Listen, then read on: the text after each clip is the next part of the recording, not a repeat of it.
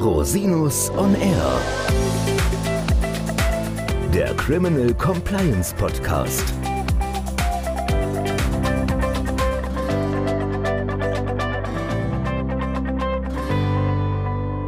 Herzlich willkommen zum Criminal Compliance Podcast. Schön, dass Sie wieder eingeschaltet haben. Mein Name ist Christian Rosinus und in der heutigen Folge geht es um zwei aktuelle höchstrichterliche Entscheidungen zum Korruptionsstrafrecht, die uns in der Compliance-Beratung häufiger begegnen werden. Im Juli 2021 hat sich der Bundesgerichtshof zu der Frage geäußert, wer tauglicher Empfänger von Zuwendungen im Rahmen der Angestelltenbestechung gemäß 299 Strafgesetzbuch sein kann.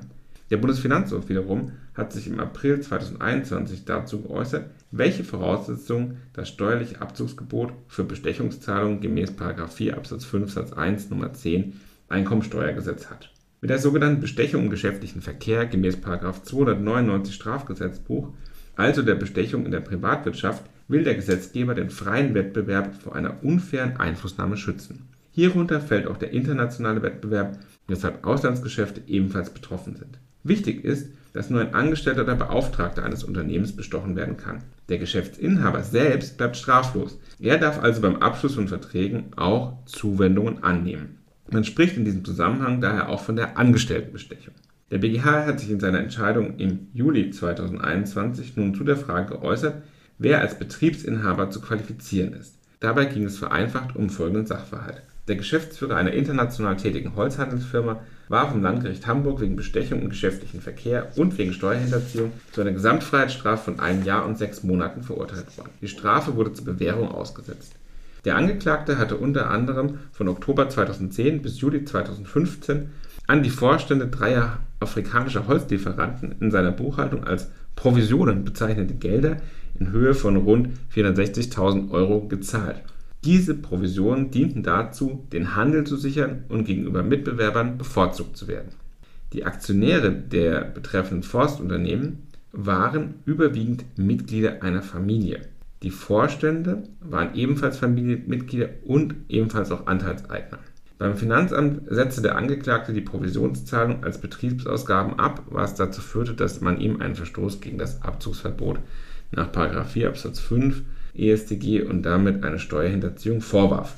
Nach Auffassung des BGH hätten sich die Richter am Landgericht Hamburg jedoch mit der sich aufdrängenden Frage auseinandersetzen müssen, ob der Angeklagte die Provisionen an die drei ausländischen Vorstände mit Zustimmung der anderen Anteilseigner gezahlt hat. Denn der Betriebsinhaber des Unternehmens kann als geschützte Person nicht zugleich Täter einer Bestechlichkeit sein. Bei Aktiengesellschaften seien die Anteilseigner die Betriebsinhaber. Das Landgericht hätte also prüfen müssen, ob die anderen Aktionäre, die fast ausschließlich Familienmitglieder waren, mit den Provisionszahlungen einverstanden gewesen seien.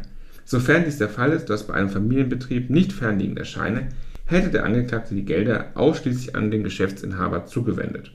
Dies wäre aber nicht strafbar. Sofern dies der Fall ist, dass bei einem Familienbetrieb nicht fernliegend erscheine, hätte der Angeklagte die Gelder ausschließlich an Geschäftsinhaber zugewendet. Die Vorstände wären insoweit als Geschäftsinhaber zu qualifizieren. Dies wäre aber nicht strafbar. Zum Vergleich zog der BGH die bereits zur Untreustrafbarkeit zulasten einer Gesellschaft entwickelten Grundsätze heran. Danach schließt das Einverständnis der Gesamtheit der Gesellschafter die Tatbestandsmäßigkeit einer nachteiligen Handlung grundsätzlich aus. Der BGH hat damit eine grundlegende Fragestellung des Korruptionsrechts nochmals höchstrichterlich geklärt. Insbesondere hat er die Vorstände nicht als sonstige Beauftragte nach 299 StGB eingeordnet. Im Anschluss daran nun zu der Entscheidung des Bundesfinanzhofs aus dem April 2021, die sich mit der vorgenannten Fragestellung verknüpften Frage beschäftigt, nämlich ob derartige Provisionszahlungen steuerlich absetzbar sind, beziehungsweise unter welchen Voraussetzungen Provisionszahlungen, die unter Umständen als Bestechungszahlung oder Schmiergelder eingeordnet werden können, steuerlich geltend gemacht werden können. Grundlegend ist dabei die Frage, unter welchen Voraussetzungen das steuerliche Abzugsverbot gemäß 4 Absatz 5 Satz 1 Nummer 10 Satz 1 EStG eingreift. Die steuerliche Bewertung von vermeintlichen Schmiergeldzahlungen hat sich im Laufe der Zeit stark gewandelt. So waren Schmiergeldzahlungen lange als nützliche Aufwendung unter bestimmten Voraussetzungen absetzbar. Später hat sich dann die Rechtslage grundsätzlich geändert. Derzeit ist rechtliche Grundlage für das Abzugsverbot der genannte 4 Absatz 5 Satz 1 Nummer 10 Satz 1 EStG. Dementsprechend dürfen Zuwendungen, wie beispielsweise Provisionszahlungen oder Zahlungen auf Beraterverträge, nicht mehr als Betriebsausgabe abgesetzt werden, wenn die Zuwendung eine rechtswidrige Handlung darstellt, die den Tatbestand eines Strafgesetzes oder eines Gesetzes verwirklicht, das die Ahndung einer Geldbuße zulässt. Das Finanzgericht als Vorinstanz war noch davon ausgegangen, dass das Abzugsverbot von Bestechungszahlungen bereits dann vorliegt, wenn der Verdacht einer rechtswidrigen Tat vorliegt. Hierfür reiche die Erfüllung des objektiven Tatbestands aus, was anhand von Indizien festgestellt wurde im konkreten Einzelfall.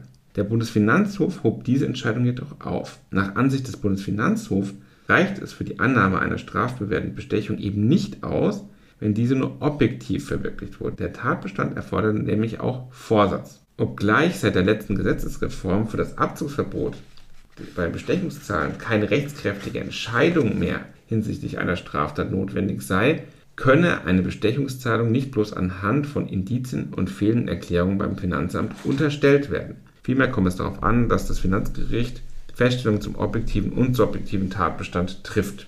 Mit dieser aktuellen Entscheidung hält der Bundesfinanzhof an seiner bisherigen Rechtsprechung fest, dass neben dem objektiven auch die subjektiven Voraussetzungen des Tatbestands erfüllt sein müssen. Es geht daher um konkrete, tatsächliche Bestechungszahlungen. Diese Frage wird insbesondere dann virulent werden, wenn der Verdacht im Unternehmen auf Bestechungszahlung vorliegt, die möglicherweise nachträglich gemeldet werden müssen gemäß 153 Abgabenordnung. Ob eine solche Nacherklärung notwendig und erforderlich ist, bestimmt sich auch daran, inwieweit Hinweise für nicht nur den objektiven, sondern auch den subjektiven Tatbestand vorliegen. Jedenfalls wird es häufig so sein, dass in derartigen Fällen zwar eine Nachmeldung erfolgt, im Einzelfall, nämlich im konkreten Besteuerungsverfahren, kann aber durchaus auch die Position eingenommen werden, dass keine Bestechungszahlungen vorliegen, weil der objektive und subjektive Tatbestand nicht vorliegen oder nicht nachweisbar sind. Als Fazit lässt sich festhalten, dass sowohl der Bundesgerichtshof als auch der BFH begrüßenswerterweise im Hinblick auf den Bestechungstatbestand klargestellt haben, dass die gesetzlichen Voraussetzungen für die Annahme einer strafbaren Handlung präzise und ausführlich geprüft werden müssen, bevor diese rechtskräftig festgestellt werden kann. Für die Compliance-Praxis sind solche Entscheidungen sehr hilfreich. Klare Maßstäbe helfen bei der Bewertung von unternehmensinternen Abläufen und insbesondere dabei, zulässiges von unzulässigem Verhalten unterscheiden zu können. Herzlichen Dank, dass Sie sich wieder die Zeit genommen haben, den Podcast zu hören. Falls Sie Fragen haben, wenden Sie sich bitte jederzeit gerne an mich unter info at rosinus-on-r.com. Bis zum nächsten Mal. Ich freue mich auf Sie.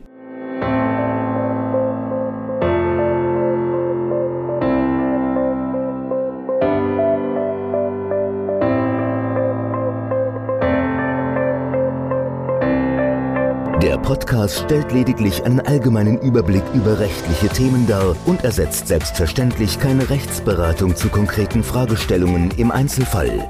Bei Fragen wenden Sie sich an Rechtsanwältinnen und Rechtsanwälte Ihres Vertrauens, natürlich auch gerne an uns. www.rosinus-on-r.com oder unter www.rosinus-partner.com.